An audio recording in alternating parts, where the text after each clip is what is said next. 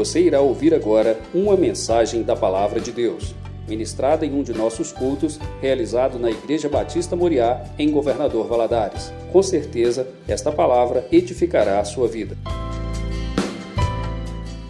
Dar você a ficar em pé, em reverência à palavra de Deus.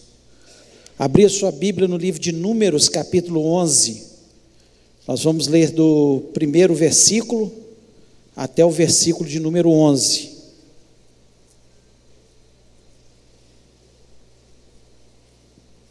Preste atenção na leitura. Diz o seguinte: Queixou-se o povo de sua sorte aos ouvidos do Senhor, ouvindo o Senhor, acendeu-se-lhe a ira, e fogo do Senhor ardeu entre eles e consumiu extremidades do arraial. Então o povo clamou a Moisés e, orando este ao Senhor, o fogo se apagou. Pelo que chamou aquele lugar Taberá, porque o fogo do Senhor se acendera entre eles. E o populacho que estava no meio deles veio a ter grande desejo das comidas dos egípcios, pelo que os filhos de Israel tornaram a chorar e também disseram: Quem nos dará carne a comer? Lembrando-nos dos peixes que no Egito comíamos de graça, dos pepinos, dos melões, dos alhos silvestres, das cebolas e dos alhos. Agora, porém, seca-se a nossa alma e nenhuma coisa vemos senão esse maná. Era um maná como semente de coentro e a sua aparência semelhante à de bidélio. Espalhava-se o povo e o colhia, e em moinhos o moía ou num grau o pisava e em panelas o cozia, e dele fazia bolos. O seu sabor era como de bolos amassados com azeite. Quando de noite descia o orvalho sobre o arraial, sobre este também caía o maná. Então Moisés ouviu chorar o povo por famílias, cada um à porta da sua tenda. E a ira do Senhor grandemente se acendeu e pareceu mal aos olhos de Moisés. Disse Moisés ao Senhor: porque fizeste mal a teu servo, e porque não achei favor aos teus olhos, visto que puseste sobre mim a carga de todo esse povo? Feche os olhos, oremos. Pai, nós louvamos e exaltamos o teu nome, te agradecemos, ó Deus, porque o Senhor recebeu a nossa adoração, nós temos essa convicção no nosso coração, porque fizemos Senhor, sinceramente, de todo o coração, com toda a nossa força, com inteligência, com sabedoria, nós sabemos o que estamos fazendo. É um culto racional, Pai. Nós estamos aqui porque nós te amamos e sabemos que o Senhor tem cuidado das nossas vidas. O Senhor tem feito grandes coisas na nossa vida. E agora, Senhor, nós pedimos que o Senhor venha falar ao nosso coração, dá graça ao teu povo, inteligência para ter entendimento da tua palavra. Senhor, não só para ouvir, mas para que a tua palavra possa penetrar em cada coração e fazer diferença. Para me dar graça também, Senhor, sabedoria e inteligência para eu ministrar a tua palavra. E eu repreendo deste ambiente e de qualquer ambiente online que estiver nos, nos ouvindo neste momento, todo espírito maligno que queira roubar a palavra, trazendo confusão, distração, nós repreendemos no nome de Jesus e pedindo, fala-nos, ó Pai. Te pedimos isso em nome do Senhor Jesus Cristo. Amém. Amém. Você pode se sentar?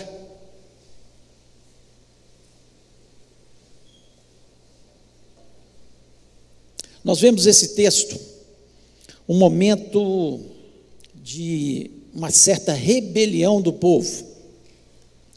Deus olha para aquele povo que começa a murmurar, reclamar da vida, da situação, de estar ali naquele local, e esquecendo de tudo que Deus tinha feito por eles. E Deus mata parte do povo. Muitos saíram com o povo de Israel quando houve as pragas no Egito. Muitos.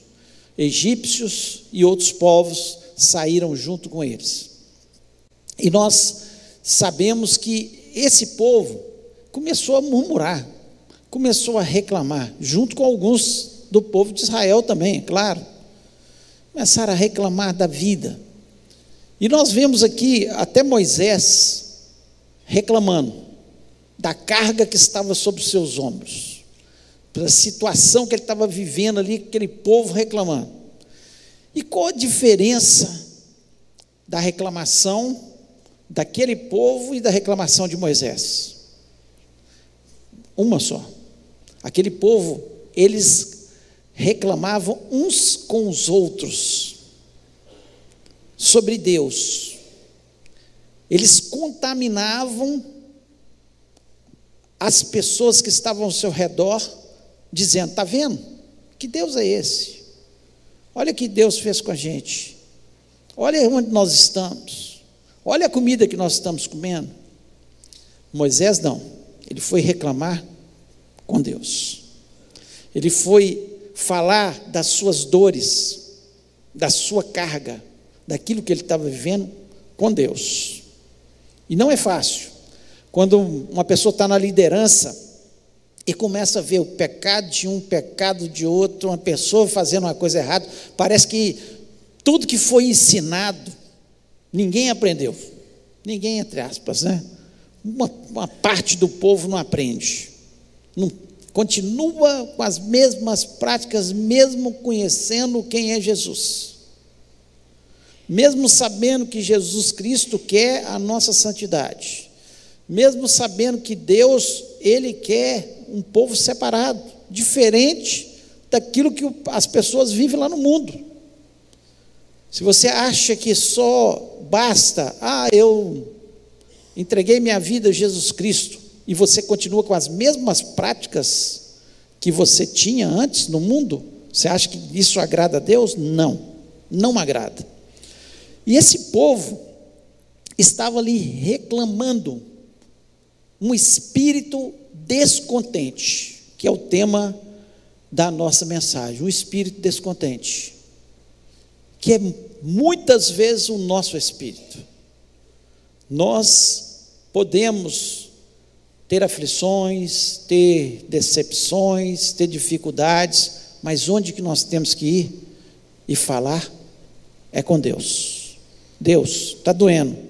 Deus, estou decepcionado. Deus. Agora, quando a gente começa um falar com o outro, reclamando, murmurando, isso desagrada totalmente a Deus. Nós cantamos um cântico aqui, um terremoto vai acontecer aqui, quando nós cantarmos, quando nós louvarmos a Deus.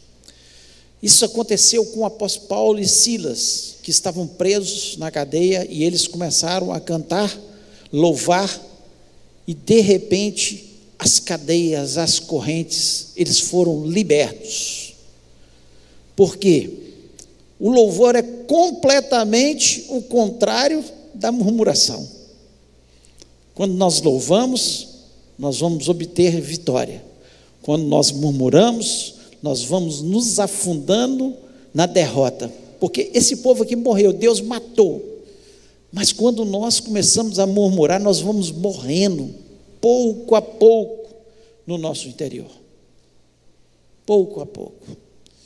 Então, eu queria falar um pouco de algumas coisas que é importante na nossa vida para nós não termos esse espírito descontente, esse espírito de murmurador que traz derrota na nossa vida. Nós queremos vitória. Então devemos louvar a Deus. Se estamos aflitos, se estamos numa situação difícil, aonde nós levamos essa aflição? Para Deus. Foi o que Moisés fez. Também reclamou, mas reclamou certo, com Deus. Falou com Deus: Deus, a carga está pesada. Esse povo só reclama, esse povo só faça as coisas erradas. Então, eu espero que você, como eu, possamos aprender a ter um espírito contente, feliz na presença de Deus, que louva a Deus, mesmo que as situações estejam adversas e difíceis na nossa vida, nós temos que louvar a Deus. Então, por que que esse povo ele estava com o espírito descontente? Primeiro, esqueceu de onde eles saíram. Eles esqueceram de onde eles saíram. Eles estavam aqui reclamando de uma forma mentirosa, mentirosa. Eles estavam reclamando. Eles estavam dizendo: olha, lá no Egito a gente tinha liberdade, a gente tinha peixe para a gente comer, de graça, a gente tinha né, um tanto de vegetais que a gente comia. Eles estavam reclamando, eles estavam dizendo mentiras. Eles eram escravos no Egito. Eles eram escravos. Cada vez mais a mão de Faraó pesava sobre eles, a carga era cada dia pior. Faraó dava o suficiente para eles terem força para comer. E o pior das comidas. Você acha que eles tinham melhor, como eles estavam falando aqui? E reclamando. Nós reclamamos da vida porque nós esquecemos de onde nós viemos. Nós éramos escravos do pecado. Nós éramos escravos de Satanás. Jesus Cristo, assim como Moisés, que é um tipo de Jesus ali, que liberta aquele povo, Jesus Cristo é o nosso libertador. Ele nos libertou da escravidão do pecado. E quantas vezes nós ficamos com esse povo, murmurando contra Deus da vida, e nós queremos voltar para a escravidão. Porque o que eles estavam dizendo aqui, é, ó, lá na escravidão era melhor. Debaixo de Satanás era melhor, que Faraó era o símbolo de Satanás. Nós temos que agradecer todos os dias. Se nós não tivéssemos mais nada nessa vida, se Deus não nos desse nada nessa vida, se nós tivéssemos apenas a salvação em Cristo Jesus, essa libertação que Jesus Cristo nos deu, seria suficiente para a gente agradecer, porque a vida passa rapidamente aqui e nós teremos uma vida eterna com Deus. O que é essa vida aqui diante da eternidade com Deus? O que a Bíblia descreve do lugar onde nós vamos morar, a Jerusalém celestial. Ao ponto de dizer que as ruas, rua onde pisa, é de ouro. Então nós temos que agradecer a Deus, porque nós temos que nos lembrar de onde Ele nos tirou. O nosso destino era o inferno. E um dia ele alcançou-nos, ele nos deu a oportunidade de salvação e nós confessamos Jesus como o nosso único perfeito Salvador. E hoje nós somos salvos em Cristo Jesus. Olha que benção. Lá em é, Lamentações de Jeremias 3,39 diz o seguinte: De que se queixa o homem vivente? Queixe-se cada um dos seus pecados. Você quer queixar de alguma coisa? Queixa do seu pecado. Porque muitas das situações que nós estamos vivendo, de aflições, de problemas na nossa vida, é por causa do nosso pecado. Nós queremos botar a culpa nas pessoas, queremos botar a culpa em Deus, mas as, a maior parte dos problemas que nós vivemos, de relacionamento, financeiro, etc., é por causa do pecado. Certa vez, eu, uns 10 anos atrás, eu estava conversando com um, um, uma pessoa que tinha se convertido e ele era viciado em drogas, cocaína, álcool, cigarro. E ele me falou: Olha, eu ganhava até bem, ganho até bem, só que meu dinheiro todo ia em função da minha escravidão. Hoje está sobrando dinheiro. Eu estou conseguindo economizar dinheiro. Eu vejo o tanto que Satanás me escravizou com o vício daquela droga, do cigarro, Ele, na época, uns 10 anos atrás, ele falava que gastava com isso tudo mais de R$ 1.500. Era muito dinheiro. Mais de 10 anos. Muito mais. Era muito dinheiro. A escravidão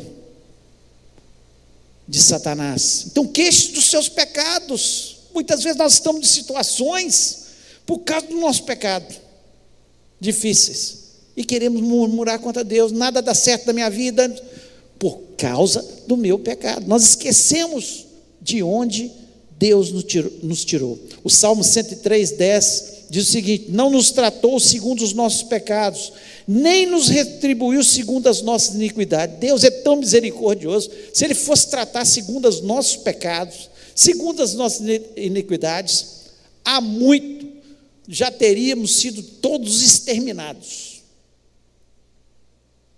Mas as misericórdias do Senhor, elas se renovam sobre as nossas vidas a cada manhã. É por causa da misericórdia de Deus. Ele olha para a gente, olha as nossas falhas, as nossas imperfeições e continua nos amando e querendo a nossa restauração, a nossa vida. Nós reclamamos, temos um espírito descontente, infelizmente, porque nós esquecemos onde nós estávamos, no pecado, mortos nos nossos delitos, mas Jesus nos alcançou. João 3,16 diz que Deus amou o mundo de tal maneira que deu o seu único filho para que todo aquele que nele crê não pereça, mas tenha vida eterna. Olha o que Deus fez por nós. Ele nos deu o maior bem. Ele nos deu Jesus. E muitas vezes nós aceitamos Jesus, estamos e ficamos reclamando das coisas da vida, murmurando, com espírito descontente. Lembre-se que Deus fez por mim e por você entregando o seu filho Jesus Cristo na cruz. Segundo, um espírito descontente, porque pensa sempre no que não tem. Nós temos o espírito descontente porque pensamos sempre naquilo que nós não temos. Olha o que eles falaram no versículo 5 e 6. Aqui de forma muito clara, eles disseram o seguinte: lembramos dos peixes que no Egito comíamos de graça, dos pepinos, dos melões, dos alhos silvestres, das cebolas, dos alhos. Agora, porém, seca-se a nossa alma, e nenhuma coisa vemos senão esse maná. Misericórdia. Eles recebiam o pão do céu.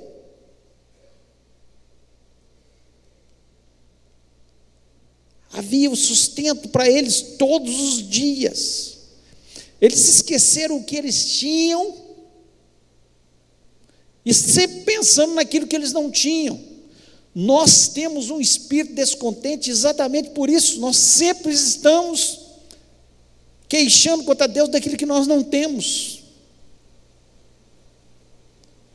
E olha, olha o milagre. Olha o milagre na vida deles. Olha o milagre na nossa vida. Todos os dias nós comemos. O pão nosso de cada dia nos dá hoje. Eles tinham todos os dias ali o maná. E certamente não era ruim. Tenho certeza que Deus não dá nada ruim para a gente.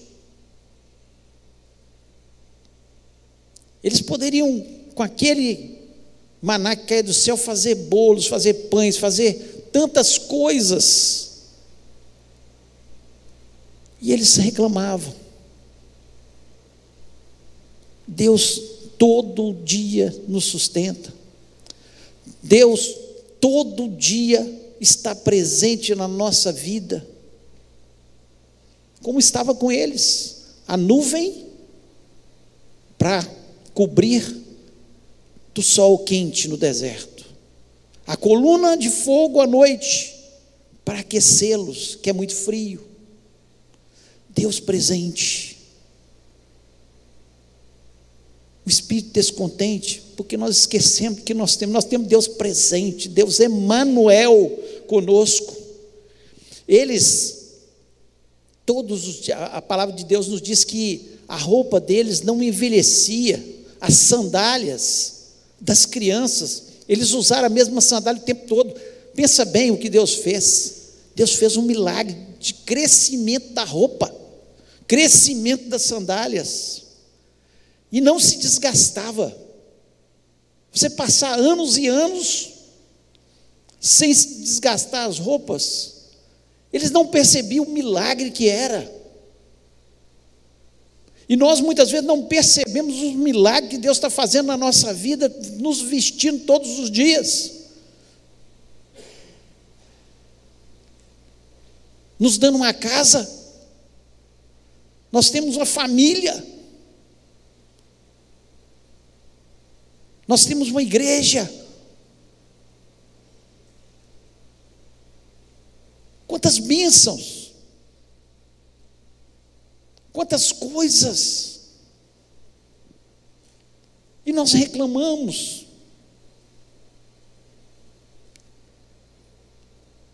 É impressionante como o ser humano não muda. É o mesmo jeito, às vezes a gente lê esse texto poxa vida, aquele povo era assim, assim nós continuamos sendo o mesmo ser humano. Se nós não cuidarmos da nossa vida espiritual, nós nos tornamos murmuradores, ficamos reclamando da vida, ficamos reclamando, nós só pensamos naquilo que nós não temos, quando nós deveríamos olhar o tanto que Deus tem cuidado da gente. Quando faltava água, Deus mandava água. Quando faltou carne, Deus mandou carne alimentava todos os dias, eram protegidos pelo Senhor, eram cuidados do Senhor. Deus multiplicava aquele povo. E nós fazemos a mesma coisa. Espírito descontente, porque só lembra daquilo que não tem. Ah, eu não tenho isso, que o outro. Olhe aquilo que você tem. Se você quer ser abençoado por Deus, glorifique a Deus por todas as coisas. Temos que orar pelo nosso alimento, temos que orar pela nossa família, orar porque nós temos um teto, orar porque nós temos perna, orar porque nós temos saúde, e se não tem, você tem Deus para te dar saúde, que pode te curar. Olha que coisa tremenda. O cristão é privilegiado demais. O apóstolo Paulo, lá em Filipenses 4, no versículo 11 até o versículo 13, eu queria ler isso aqui. Olha a diferença de um cristão autêntico. Nós temos que ser assim. Ele diz o seguinte: Não digo isso como por necessidade, porque já aprendi a contentar-me com o que tenho. Sei estar abatido e sei também ter abundância. Em toda a maneira e em todas as coisas estou instruído, tanto a ter fartura como a ter fome, tanto a ter abundância como a padecer necessidade. Posso todas as coisas naquele que me fortalece. Contentamento Ele fala o seguinte: eu tenho Deus. Se Deus me deixa, às vezes, ter pouco, é porque Deus está trabalhando na minha vida.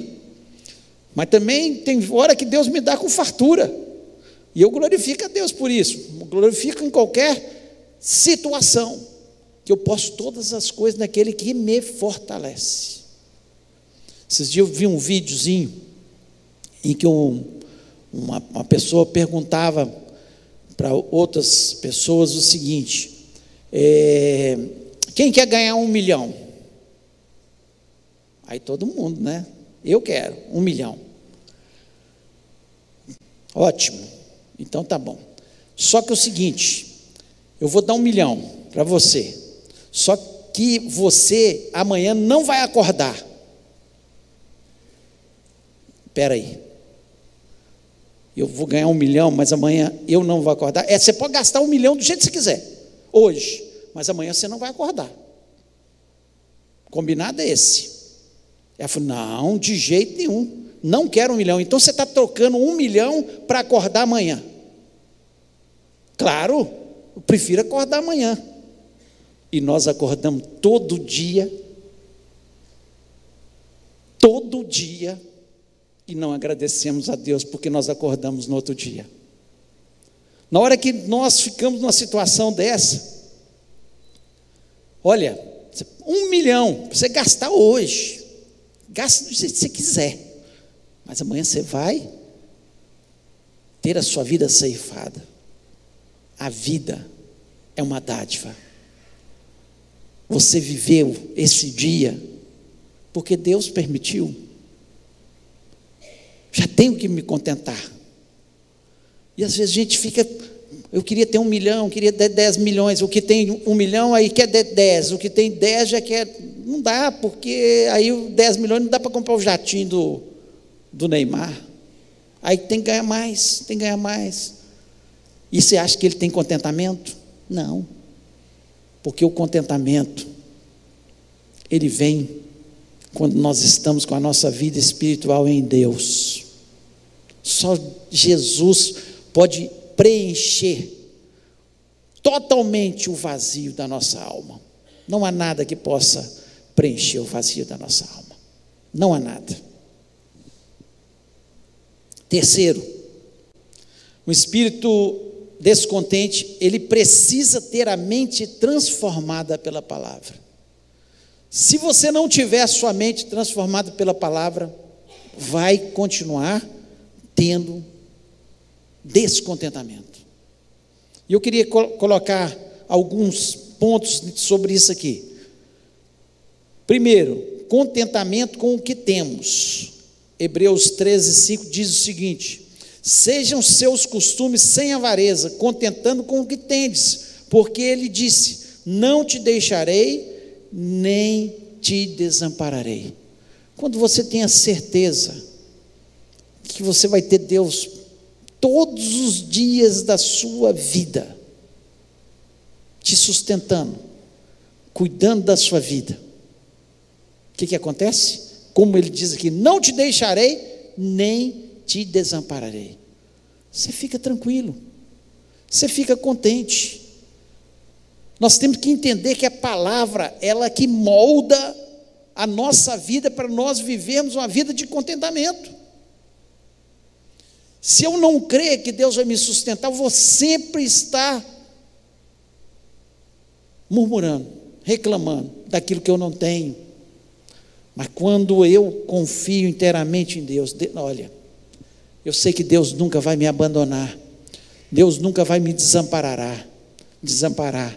Ele vai cuidar da minha vida. Não importa o que possa acontecer no mundo, mas Deus vai estar comigo.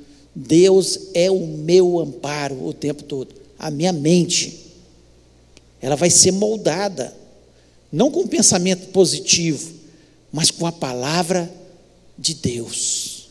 Porque isso é a palavra de Deus. Você acha que Deus vai mentir? Vai falar isso com a gente e depois vai nos deixar, vai nos abandonar? Como eu falei, nós é que abandonamos a Deus, não é Deus que nos abandona.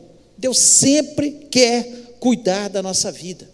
Então, nós temos que ter contentamento com o que temos. A palavra de Deus é que transforma a minha mente. Segundo, moderação dos desejos. Olha o que diz Provérbios 30 versículo 8 e 9. Afasta de mim a vaidade e a palavra mentirosa. Não me des nem a pobreza nem a riqueza. Mantenho do pão da minha porção acostumada. Para que porventura de farto te não negue e diga: Quem é o Senhor? Ou que, empobrecendo, venha furtar e lance mão do nome de Deus. Moderação. O que, que o autor de Provérbios, sábio, diz? Preciso ter moderação.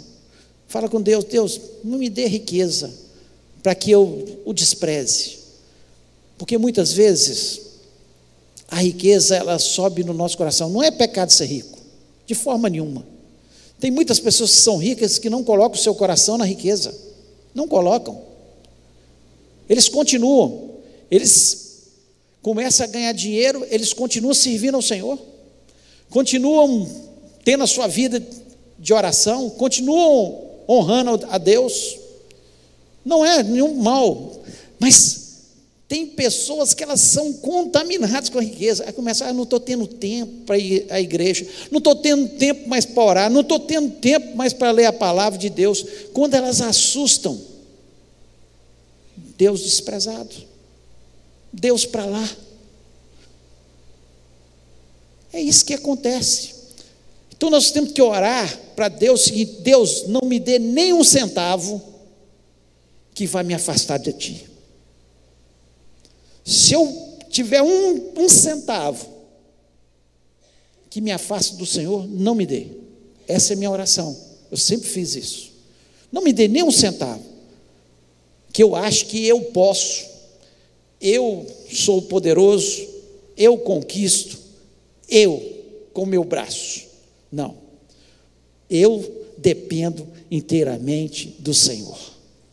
Seja com a quantidade que eu tiver no meu bolso, eu dependo do Senhor, porque o Senhor tira e o Senhor dá, o Senhor empobrece e o Senhor enriquece, o Senhor tira o mendigo do lixo e coloca entre os príncipes, e coloca um príncipe para ser mendigo.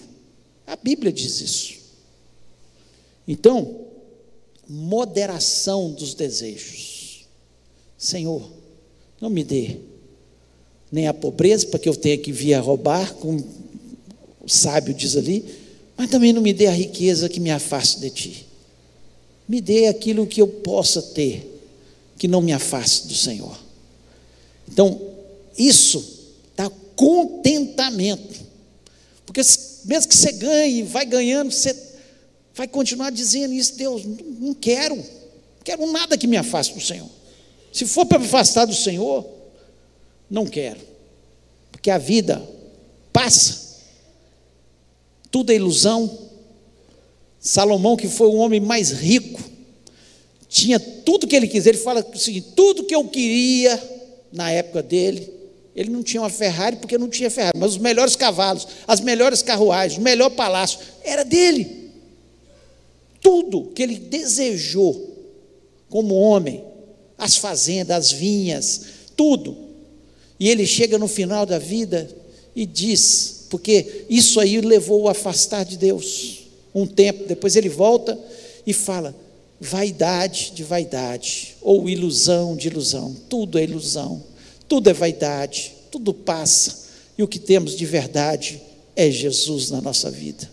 Tudo vai passar, e o que fica é o nosso Senhor Jesus Cristo. Então, moderação nos nossos desejos, mente transformada, para pedir isso para Deus.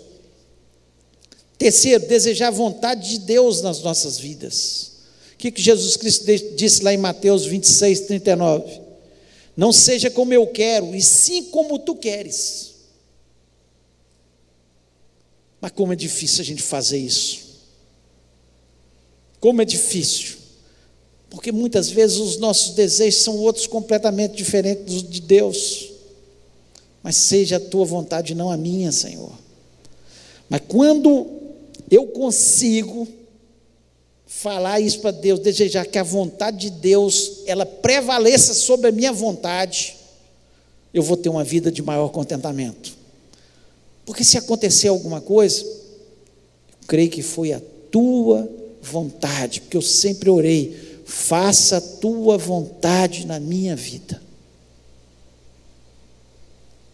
É difícil? Sim. Mas é o melhor jeito da gente viver feliz, viver contente na presença de Deus.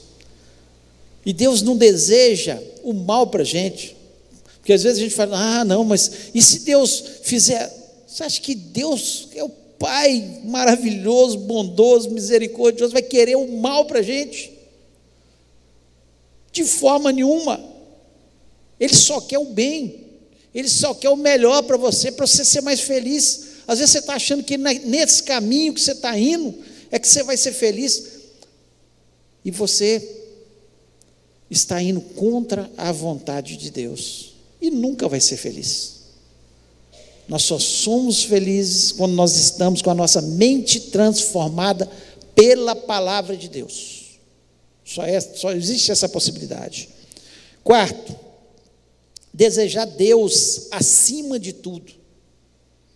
Nós só vamos né, ter contentamento quando nós desejamos Deus acima de tudo. Olha o que o salmista, lá no Salmo 42, diz, versículo 1 e 2: Como o servo brama pelas correntes da, das águas, assim suspira minha alma por ti, ó Deus. A minha alma tem sede de Deus, do Deus vivo. Quando entrarei, me apresentarei ante a face de Deus. Olha, você vê nessas palavras o anseio por Deus. Ele diz como as, os servos precisam da água quando eles estão sedentos. Eu preciso do Senhor, Deus. Senão eu morro. Senão eu não tenho vida. Como viver sem Deus? Quanto mais aproximamos de Deus, mais contentamento nós vamos tendo na nossa vida. Quanto mais nós nos afastamos de Deus, mais o nosso espírito fica descontente.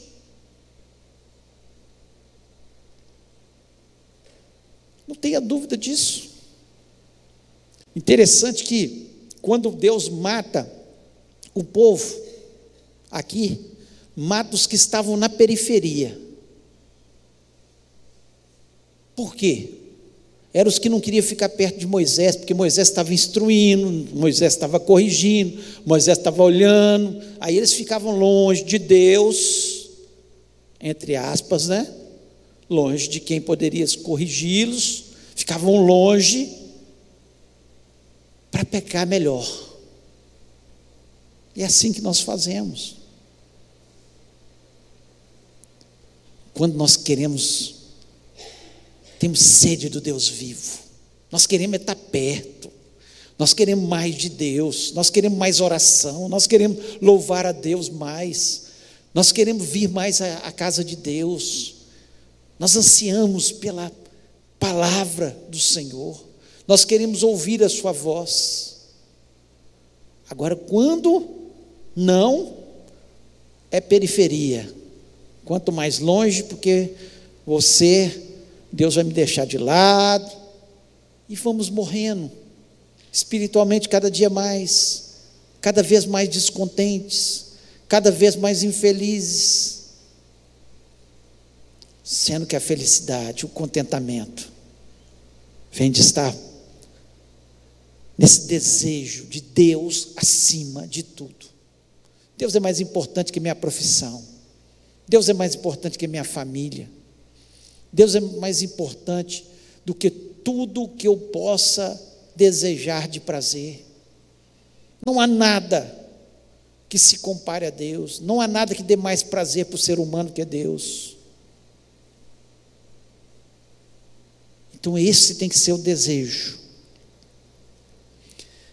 E para nós terminarmos, para ter a mente transformada, nós devemos procurar os melhores dons e amar.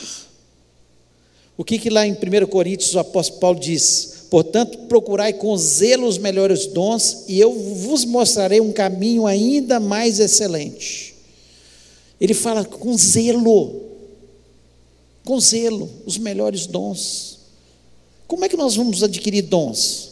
Só quando nós nos aproximamos de Deus. Quem dá os dons? O Espírito Santo. Quem é que traz alegria ao coração? O Espírito Santo. Quem traz paz ao coração? Espírito Santo. Quem dá domínio próprio? Espírito Santo. Quem traz amor? Espírito Santo. E ele disse de forma muito clara, o apóstolo Paulo dizendo: procurai com zelo os melhores dons, a mente transformada, gente. Temos que entender que nós temos que procurar ser cheios do Espírito Santo. Quanto mais cheio do Espírito Santo, mais contentamento, Quanto mais cheio do Espírito Santo, mais fácil é amar as pessoas. O amor não é egoísta. O amor não é interesseiro.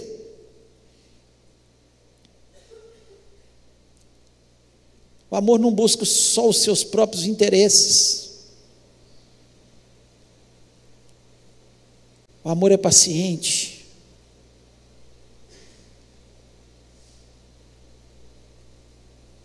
Quando a nossa mente vai sendo transformada,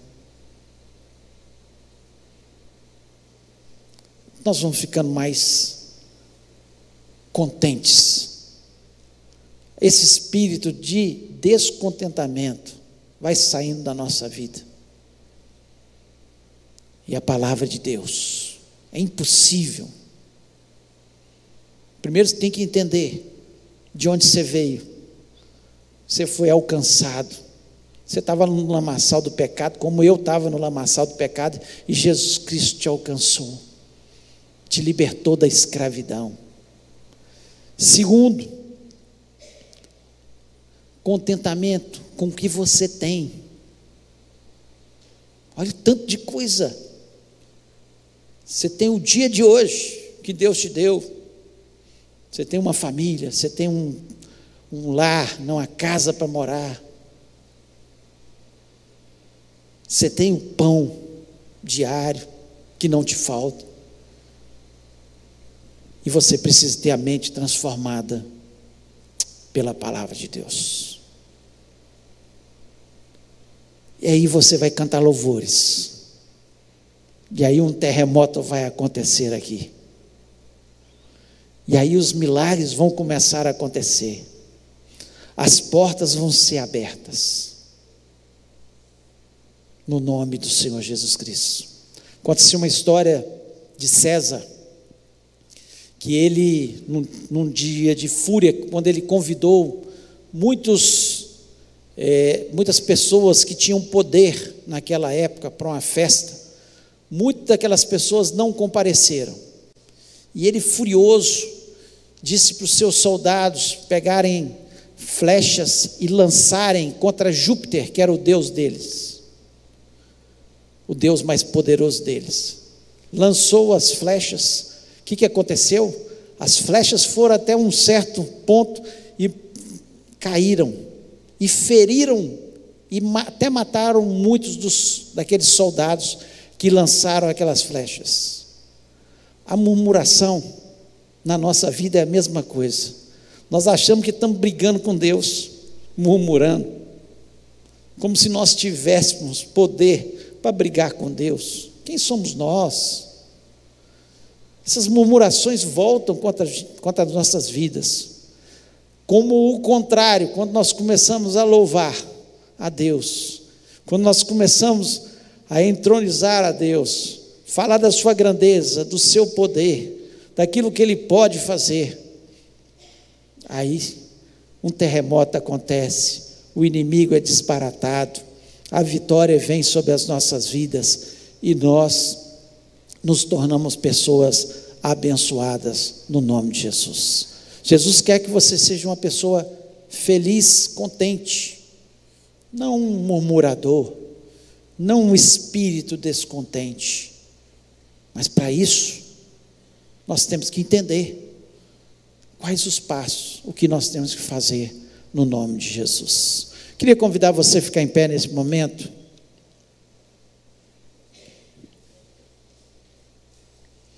Feche seus olhos. Queria que você pensasse na sua vida. Não na vida de um, do outro, você não tem nada a ver. Cada um tem que pensar na, em si. Cada um em si. Examine-se o homem a si mesmo. É assim que a gente cresce. Quando nós olhamos para a palavra e olhamos como se fosse um espelho. E aí nós olhamos para a nossa vida naquele espelho, que é a palavra de Deus e vemos, puxa vida, eu estou reclamando de que, olha onde Jesus me alcançou. Estou reclamando de que eu tenho tantas coisas, eu estou reclamando daquilo que eu não tenho. eu estou reclamando, mas eu preciso ter minha mente transformada, eu preciso ter um contentamento, eu preciso entender que Deus quer para a minha vida é muito mais, é uma vida vitoriosa, abençoada na Sua presença. Deus falou o seu coração. Queria que você colocasse a mão no seu coração agora e falar: Deus, entendi que aquilo que Deus falou, talvez tenha falado em um ponto que eu falei com você. Talvez muitas coisas, talvez você chegou aqui amargurado, murmurando, queixando. Deus, por quê? Por quê? Não, Deus, eu te louvo nessa noite, eu engrandeço o teu nome, nós vamos orar juntos, que a palavra, ela é como um espelho, a gente olha, e quantas coisas Deus falou no meu coração, Quantas coisas eu preciso também me aperfeiçoar. Em nome de Jesus. E você possa pedir ao Senhor: trabalhe, Espírito Santo. Eu quero ser cheio do Teu Espírito Santo. Porque o Espírito Santo é que transforma toda a nossa mente, que traz a palavra ao nosso coração. E Ele vai nos abençoar em nome de Jesus. Pai querido, nós louvamos, exaltamos o Teu nome. Te agradeço, ó Deus, Senhor por um texto como esse, Senhor. Parece que não é nada. Um, um, um povo que ameaça a Deus, um povo descontente. Mas, Senhor, quando olhamos para a nossa vida, nós vemos tantas pessoas murmurando, tantas pessoas com o coração descontentes, porque não entendem perfeitamente o que o Senhor fez na nossa vida. Deus, eu sou grato, porque um dia o Senhor alcançou-nos, ó Pai através de Jesus Cristo. Eu sou grato porque o Senhor tem sido o nosso sustento dia a dia, a nossa proteção, a nossa segurança no mundo caótico, ó Deus. Eu te agradeço, Senhor, porque a tua palavra que tem nos transformado, ó Deus, transforma a mente. Ó Deus, possamos sair deste lugar glorificando o Teu nome. Ó Deus, que o nosso louvor chegue diante da Tua presença. E Senhor, e esse louvor possa frutificar na nossa vida, Senhor, numa forma de bênçãos. Ah, Deus, em nome de Jesus Cristo, que o Senhor esteja fazendo coisas novas em cada um de nós. Oh, Deus, não deixe que Satanás venha trabalhar no nosso coração. Senhor, apontar, Senhor, para coisas, muitas vezes, ó oh Deus, que nós não temos, ó oh Deus, para tentar tirar o nosso foco, tirar o nosso louvor, tirar a nossa adoração. Mas em nome de Jesus Cristo nós vamos vencer Senhor, nós queremos sair deste lugar alegres, felizes, abençoados pela tua presença. Ó Deus, que o Senhor continue nos abençoando em nome de Jesus. Peço a Deus pela nossa semana, seja uma semana muito abençoada na tua presença, uma semana de portas abertas, uma semana de louvor. Ó Deus, ao acordarmos, possamos louvar ao Senhor. Ó Deus, durante o dia, Senhor, possamos louvar o teu nome, ao deitar, louvar o teu nome, em todo o tempo, nós queremos louvar o teu nome. Ó Deus, mesmo que a aflição pareça que esteja grande, como aconteceu com Paulo e Silas, que estavam presos, Senhor, foram chicoteados, ó Deus, mas eles continuaram louvando e o Senhor deu o grande livramento, o Senhor deu a grande vitória,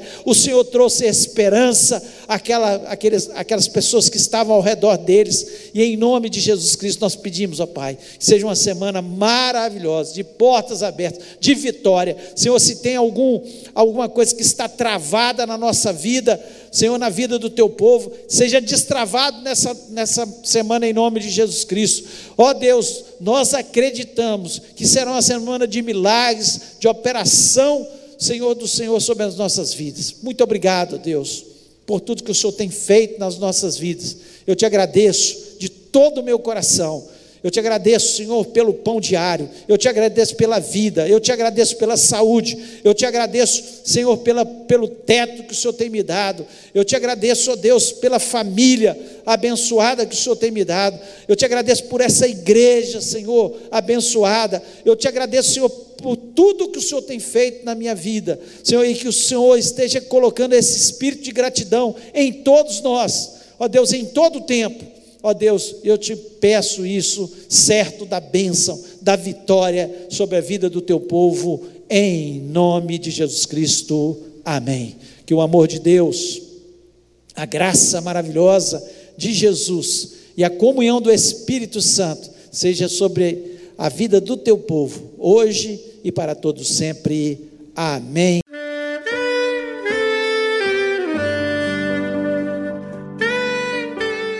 Querido amigo, Deus se interessa por você. Ele conhece as circunstâncias atuais da sua vida. Não hesite em buscá-lo. Em Jeremias 33, versículo 3, ele nos diz: Clama a mim e responder-te-ei, e anunciar-te-ei coisas grandes e ocultas que não sabes. Esperamos que a mensagem ouvida tenha falado ao seu coração e que você e sua família sejam abençoados pelo Senhor Jesus.